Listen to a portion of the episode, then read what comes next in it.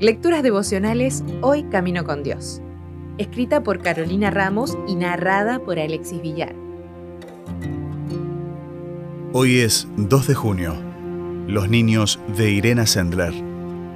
No te niegues a hacer el bien a quien es debido, cuando tuvieres poder para hacerlo. Proverbios 3:27. Hubo una heroína que pasó desapercibida por muchos años muy pocos historiadores la reconocieron, pues su nombre había sido borrado de los registros oficiales. Ella no había contado nada de su vida durante la época de la Segunda Guerra Mundial, pero en 1999 su historia comenzó a hacerse conocida gracias a un grupo de alumnos que investigaban sobre los héroes del Holocausto. El dato al que llegaron era asombroso.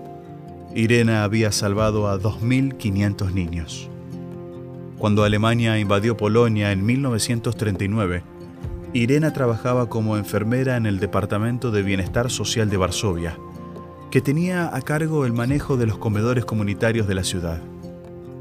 Cuando en 1942 los nazis crearon el gueto, Irena se unió al Consejo para la Ayuda de Judíos.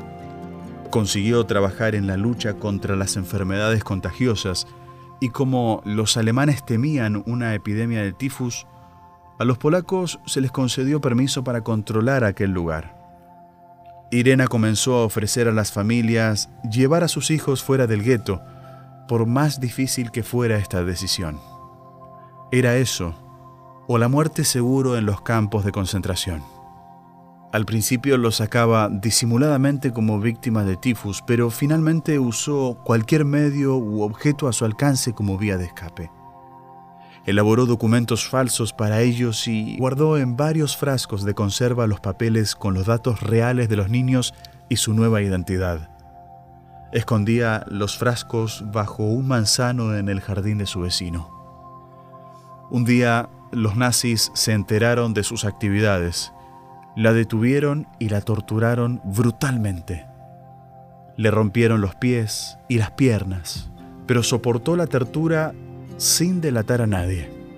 Aunque fue sentenciada a muerte, un soldado la dejó escapar y a partir de allí cambió su identidad. Cuando la guerra terminó, desenterró los frascos y buscó familias adoptivas para los 2.500 niños que había salvado. Además, los reunió con sus parientes que todavía quedaban en Europa.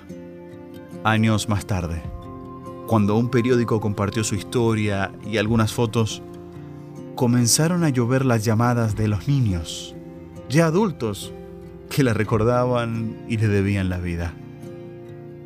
El padre de Irena le había inculcado lo siguiente, ayuda siempre al que se esté ahogando, sin tener en cuenta su religión o nacionalidad. Ayudar cada día a alguien tiene que ser una necesidad que salga del corazón. ¿A quién ayudarás hoy? Si desea obtener más materiales como este, ingrese a editorialaces.com.